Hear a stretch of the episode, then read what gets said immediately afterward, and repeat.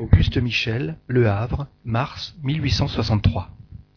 C'était un jeune homme riche, viveur, jouissant largement et exclusivement de la vie matérielle. Quoique intelligent, l'insouciance des choses sérieuses était le fond de son caractère. Sans méchanceté, plutôt bon que mauvais, il était aimé de ses compagnons de plaisir et recherché dans la haute société pour ses qualités d'homme du monde. Sans avoir fait de mal, il n'avait point fait de bien. Il est mort d'une chute de voiture dans une promenade.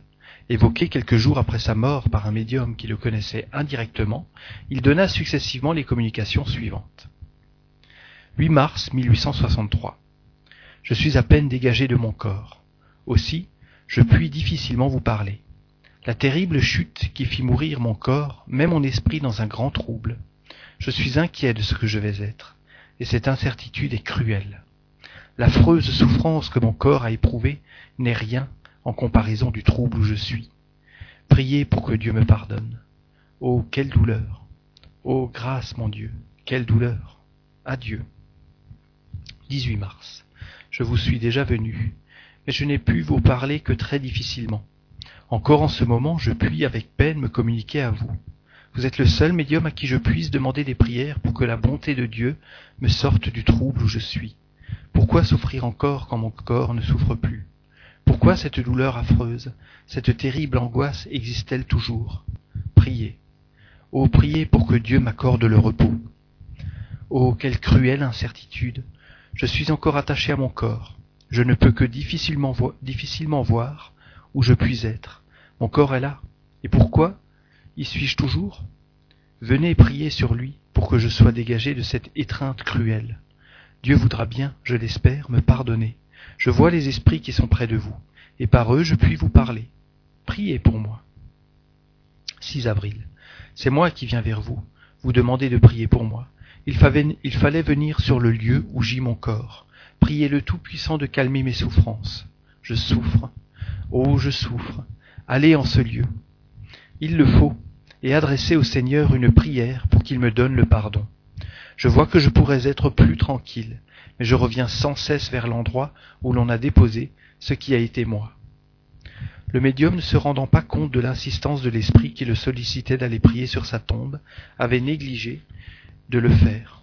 Il y fut néanmoins plus tard, et y reçut la communication ci-après. 11 mai. Je vous attendais. J'espérais le moment où vous viendriez au lieu où mon esprit semble rivé à son enveloppe. Implorez le Dieu de miséricorde pour que sa bonté calme mes souffrances. Vous pouvez me faire du bien par vos prières. Ne vous ralentissez pas, je vous en supplie. Je vois combien ma vie a été opposée à ce qu'elle devait être. Je vois les fautes que j'ai commises. J'ai été un être inutile dans le monde. Je n'ai fait aucun bon emploi de mes facultés. Ma fortune n'a servi qu'à satisfaire mes passions mes goûts de luxe et ma vanité. Je n'ai songé qu'aux jouissances du corps et non à mon âme. La miséricorde de Dieu descendra-t-elle sur moi, pauvre esprit qui souffre encore de mes fautes terrestres? Priez pour qu'il me pardonne et que je sois délivré des douleurs que je ressens encore. Je vous remercie d'être venu prier pour moi. 8 juin. Je puis vous parler, et je remercie Dieu de le permettre. J'ai vu mes fautes, et j'espère que Dieu me pardonnera.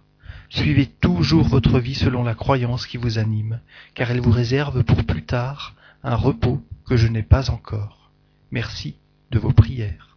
Au revoir.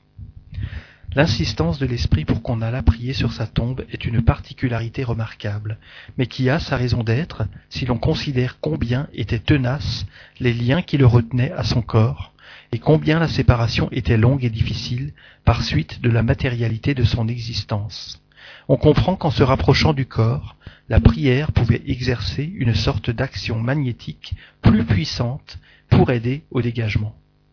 L'usage presque général de prier auprès des corps des décédés ne viendrait-il pas de l'intuition inconsciente que l'on a de cet effet? L'efficacité de la prière dans ce cas aurait un résultat à la fois moral et matériel. Esprit souffrant. Regret d'un viveur. Bordeaux, 19 avril 1862. 30 juillet. Je suis à présent moins malheureux, car je ne sens plus la chaîne qui m'attachait à mon corps. Je suis libre, enfin, mais je n'ai point satisfait à l'expiation. Il faut que je répare le temps perdu, si je ne veux pouvoir prolonger mes souffrances. Dieu, je l'espère, verra mon repentir sincère et voudra bien m'accorder son pardon. Priez encore pour moi, je vous en supplie. Hommes, mes frères, j'ai vécu pour moi seul. Aujourd'hui je l'expie et je souffre. Que Dieu vous fasse la grâce d'éviter les épines auxquelles je me déchire. Marchez dans la voie large du Seigneur et priez pour moi, car j'ai abusé des biens que Dieu prête à ses créatures. Celui qui sacrifie aux instincts brutaux l'intelligence et les bons sentiments que Dieu a mis en lui s'assimile à l'animal qu'il maltraite souvent. L'homme doit user avec sobriété des biens dont il est dépositaire. Il doit s'habituer à ne vivre qu'en vue de l'éternité qui l'attend et par conséquent se détacher des jouissances matérielles. Sa nourriture ne doit avoir d'autre but que sa vitalité. Son luxe doit se subordonner aux besoins stricts de sa position. Ses goûts ses penchants naturels même doivent être régis par la plus forte raison, sans quoi ils se matérialisent au lieu de s'épurer. Les passions humaines sont un lien étroit qui s'enfonce dans les chairs. Ne le resserrez donc pas. Vivez, mais ne soyez pas viveurs.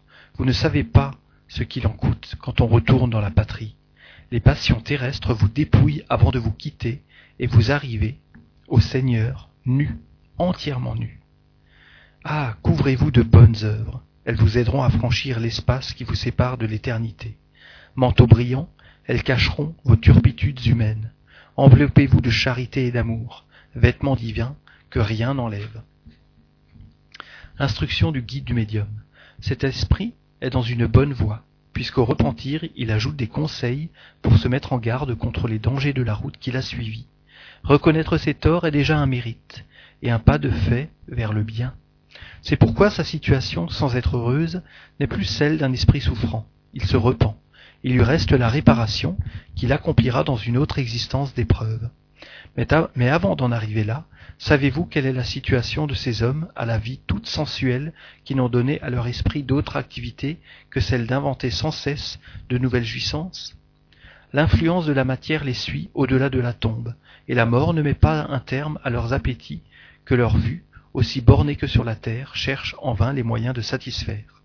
N'ayant jamais cherché la nourriture spirituelle, leur âme erre dans le vide, sans but, sans espoir, en proie à l'anxiété de l'homme qui n'a devant lui que la perspective d'un désert sans bornes.